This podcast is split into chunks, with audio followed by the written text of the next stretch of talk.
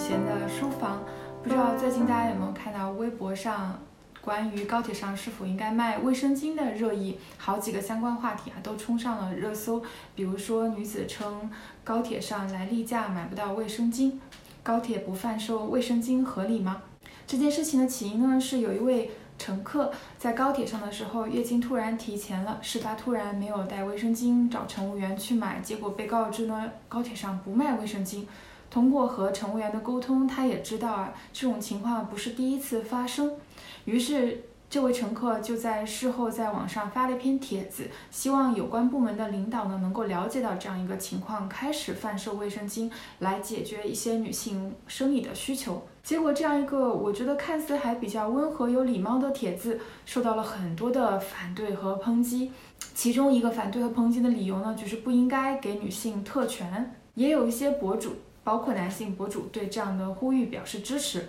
其中我印象比较深的是微博上的六层楼先生，他先是为自己竟然不知道高铁上不卖卫生巾这样一个事实啊感到羞愧。同时呢，他又对一些女性在来月经的时候不能用卫生巾的所面临的那种煎熬而感到难过。针对高铁上是否应该卖卫生巾这件事情，我个人的看法是该卖。我个人觉得这个结论其实不那么的重要。今天呢，主要是和大家讨论一下我是如何得出这样一个结论的。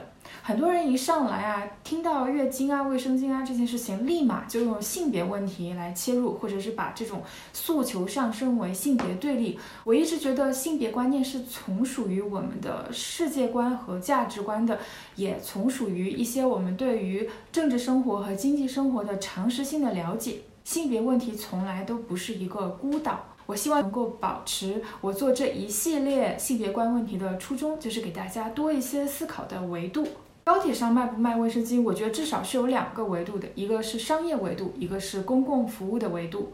正如评论里面经常出现的关于这个成本的讨论，它首先呢就是一个商业问题。那么如果我是一个小商贩，我决定卖和不卖一件东西，一个主要的逻辑就是看它到底能不能赚钱。卫生巾能赚钱的推测啊有三个支撑：第一点是需求大，第二是需求价格弹性小，第三是销售成本低。女性的月经周期大概是五到七天，每二十八天左右会来一次。那么你目光所及的大概百分之二十的女性，很可能都处在她的生理周期内。卫生巾呢是需求价格弹性比较小的商品，特别是在高铁这样一个封闭的环境下，需求价格弹性小的意思是说呢，不管呃价格开得多高，当你需要它的时候，没有替代品的时候呢，大概还是会买的。销售成本低，主要说的是卫生巾这个东西呢，不是特别的占地方，然后它的保质期比较长，一般来说是三到五年，所以呢，对于这个存货的管理投入啊，不是特别的大。但是我好像也能够理解为什么有些人对这个卫生巾的盈利性啊不看好。在高铁上真的不得不买卫生巾的乘客得符合这些条件：第一，他月经来了；第二，他没有提前准备好卫生巾；第三，他可能量太大，也等不了很久。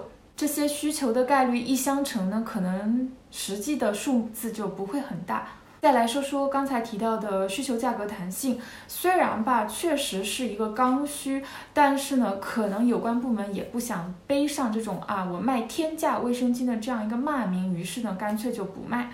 正反逻辑都盘了一下呢，还是觉得缺乏一些数据的支撑啊。我有看到网友抛出了昆明铁路局的那个卫生巾累计销量约为一点二万包，那差不多和扑克牌是一个数量级的，但是呢只占了纸巾的百分之七。我个人呢倾向于这是一个能够赚钱的产品，但是退一步来说，如果不赚钱，我们是不是就不卖了呢？当然不是。或许你也看到了这张啊，关于高铁上卫生巾需求量的这样一个计算。我暂且不说它这个计算的逻辑是否成立，以及是不是光去计算需求就能够得出不赚钱的这样一个结论。我觉得它本质上思考的角度就是欠缺的。仅从商业角度来看这个问题，完全忽略了高铁服务的公共服务的属性。小商小贩在做决策的时候是可以只看。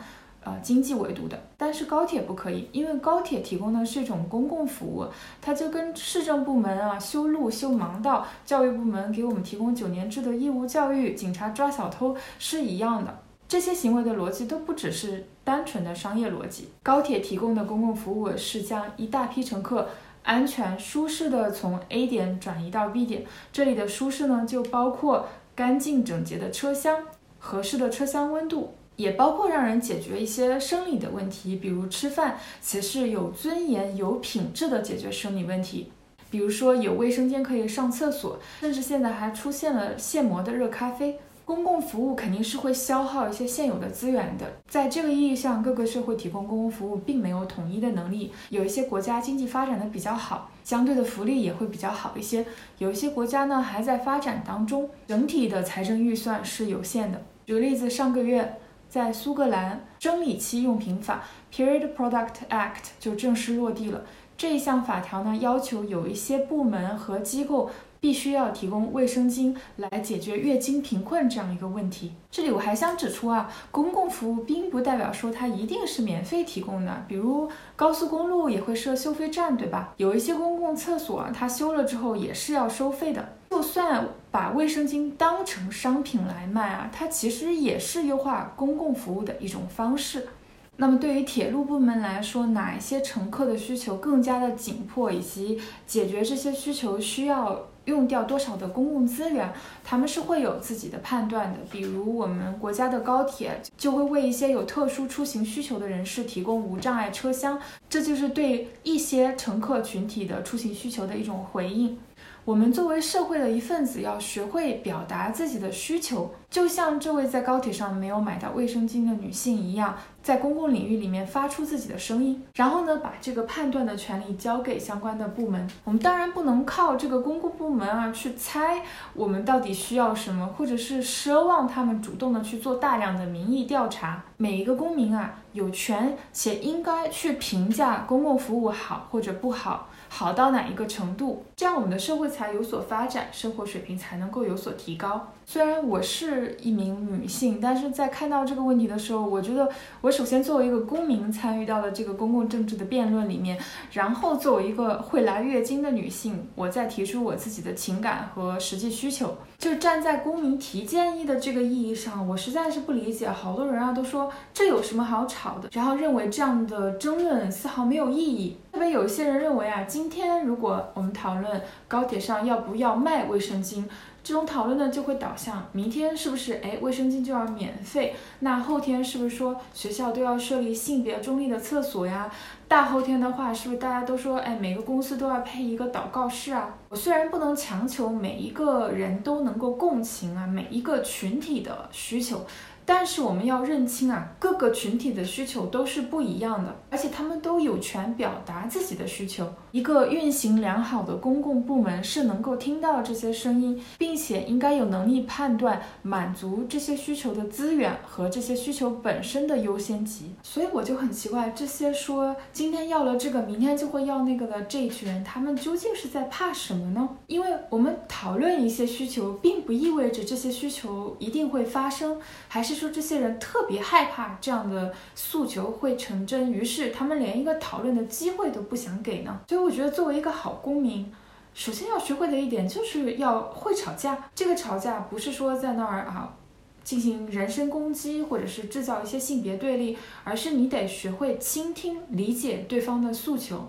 并且呢，理性的表达自己的观点。我自己个人是非常喜欢看这样的公共讨论的，不管这种看法它是否和我的价值观相合相悖，不管这种看法会不会引起我情绪上的波动，不管这种价值观和我相契与否，不管它在我的眼里是否理性。不管它的逻辑是否缜密，不管它得出的结论和我的偏好是一致还是相悖，不管它算不算是道德绑架，关于我福祉和利益的问题，我都会选择为自己发声。那么那一些我觉得和我没有太大关系的问题，我可以选择不看，或者是单纯的当成一个锻炼思辨能力的事情去看。说完我作为一个公民对这件事情的看法呢，我也要说一下我作为一个每个月都要来月经的人是怎么看待这件。事情呢，在公共服务方面，我当然觉得，我希望能够在更多的地方更加顺利的，以合理的价格买到卫生巾。我想到二零二零年疫情刚刚爆发的时候，曾经也出了一个类似的新闻，就是当我们的女医生、护士。警察奋斗在一线的时候，很多人来了月经却没有月经产品可以使用，甚至有一些志愿者想要捐助这个卫生巾，被一口回绝说这个，啊，这个是不急的。当时我为这个新闻感到特别的难过，因为我觉得这真的是一件让人非常伤心的事情。啊，在特殊的情况下，卫生巾和水还有食物一样，是一件必需品。整个事件里面，其实，嗯，让我。让很多人，包括我在内，感到特别愤慨的是幺二三零六的当时的一个回应啊。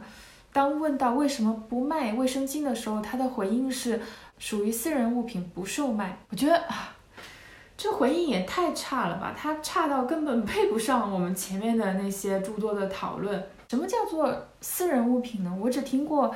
一个东西不合法，所以不卖，或者是不赚钱，所以不卖，但从来没有听过这样思路清奇的理由啊！我个人的解读是，这句话其实是在委婉的说，卫生巾是一个很私人的东西，不应该拿到高铁这样一个场所来啊。他可能觉得高铁是一个很体面的地方。那么，在说这句话的人的潜意识里面，卫生巾是一个上不了台面的东西，卫生巾会让人联想到月经，而月经是一个让人感到不适的现象，是会。让人感到尴尬、羞耻、恶心且不可言说的，正是这些没有明说的支支吾吾的月经羞耻，是我愤怒的源头。或隐晦或直白的月经羞耻，其实存在我们生活的各个角落。比如说，比如说卫生巾的广告总是用蓝色的液体来取代红色的经血。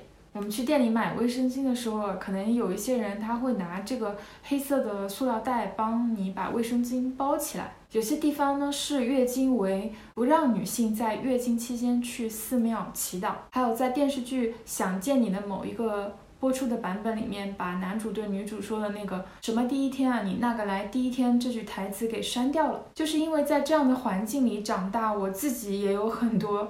呃，月经羞耻，我曾经很长一段时间都会用卫生巾的收纳包，不好意思直接从包里拿出一片卫生巾去上厕所。我还特地上，呃，网购 APP 去看了一下，就看到好多的表述都是这样的，就是不停的会有尴尬这样的词出现。除此之外，我也很习惯用隐晦的代称来称呼月经，比如我们温州的方言里面称月经为。大事干 都是鬼。在学校的时候上体育课都会去请例假，直到现在，其实我在日常生活里面还是会称月经为大姨妈。据国际女性健康联盟二零一六年的统计啊，卫生巾其实它有五千多种隐晦的代称，其中包括啊亲戚来了、来那个了、做好事等等，这些还算比较中性的，还有一些就是比较污名化的，比如直接称呼这个为倒霉。所以对于我来说，如果呃你能够说服我在商业或者公共服务上这是一个不太合理的资源配置，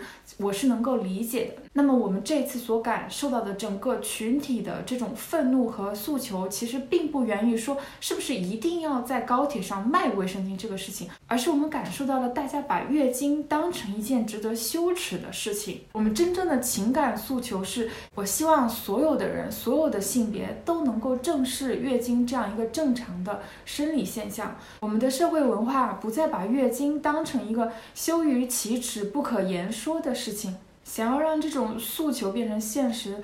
第一步当然是我们可以公开的谈论它。我看见这几天还有一些延伸的微博热搜，比如说月经期间身体都在经历什么，小学开性教育课上男生上台用学用卫生巾等等，感到很开心。我知道我的粉丝里面女性占了大概百分之八十，如果有正在观看的男性的话，可以问一下身边的某位。或者某几位女性问一下，她们是否愿意和你聊一下月经的话话题？